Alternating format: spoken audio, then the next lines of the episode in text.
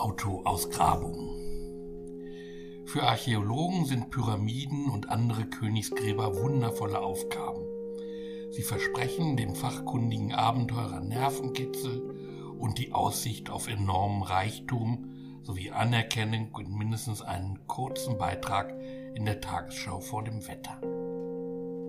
Mindestens ebenso reizvoll, aber viel kostengünstiger und auch mit einem kleinen Expeditionsteam durchführbar, gestaltet sich die Erforschung unseres Autos.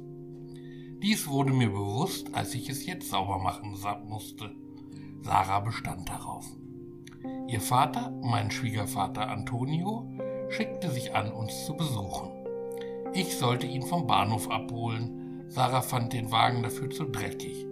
Ich erwiderte schwach, dass es sich bei Antonio Marzipani ja nicht um einen Staatsgast handele, sondern um den von den Kindern frenetisch bejubelten Opa.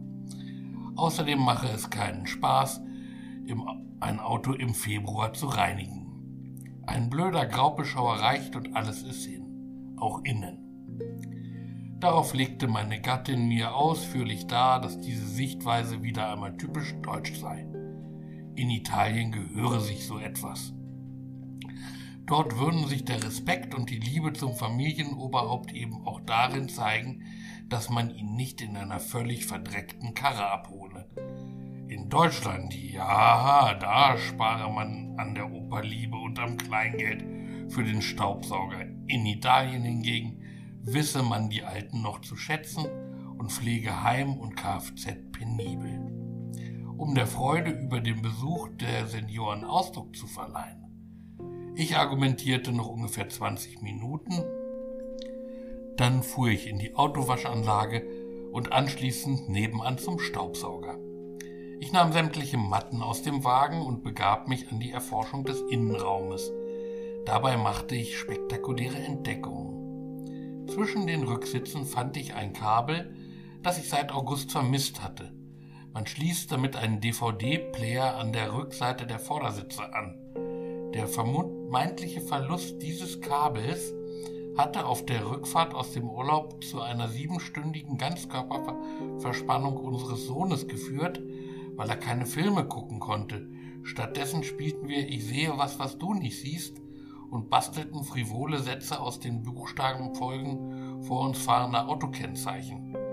Bis Nick der Kragen platzte und er auf einer Raststätte bei fremden Leuten vorsprach, ob diese ihn eventuell mitnehmen könnten und ob sie zufällig einen DVD-Player im Auto hätten.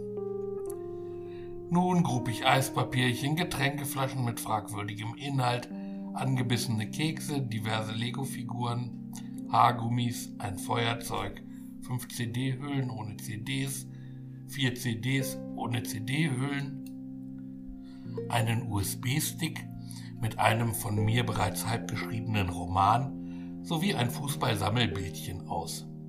Bastian Schweinsteiger. Es wunderte mich, ihn hier zu finden, denn genau auf dieser Karte hatte, auf diese Karte hatte Nick immer großen Wert gelegt. Schweinsteiger ist sein Lieblingsspieler. Er hat mich schon mehrfach darauf hingewiesen, dass er eigentlich lieber den Schweinsteiger als Vater hätte. Warum habe ich ihn dann immer gefragt? Weil er cool ist und außerdem kann der mir alles kaufen, was ich will und ich darf sonst ins Stadion. Und er hat immer viel Zeit für mich, weil er nicht arbeiten muss. Das letzte stimmte ganz sicher nicht. Gerade an den Wochenenden hat der Mann furchtbar viel um die Ohren. Dann das Training und die vielen Reisen. Aber eine Adoption durch Herrn Schweinsteiger hat trotzdem reizvolle Aspekte. Immerhin kann man morgens vor der Schule mit Sarah Brandner kuscheln. Ich saugte den Wagen und legte die Matten wieder hinein. Anschließend wischte ich den Staub ab und die Eiscreme von der Innenseite der hinteren Fenster. Ich betrachtete mein Werk schließlich ohne Genugtuung, denn ich wusste um diesen, dessen Vergänglichkeit. Dann fuhr ich zum Bahnhof und holte meinen Schwiegervater ab. Ich legte sein Gepäck in den Kofferraum und öffnete ihm die Tür.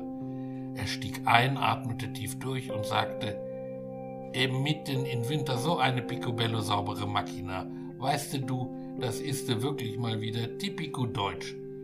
Dann fing es an zu schneien. ob Bastian Schweinsteiger eventuell auch einen 45-Jährigen adoptieren würde?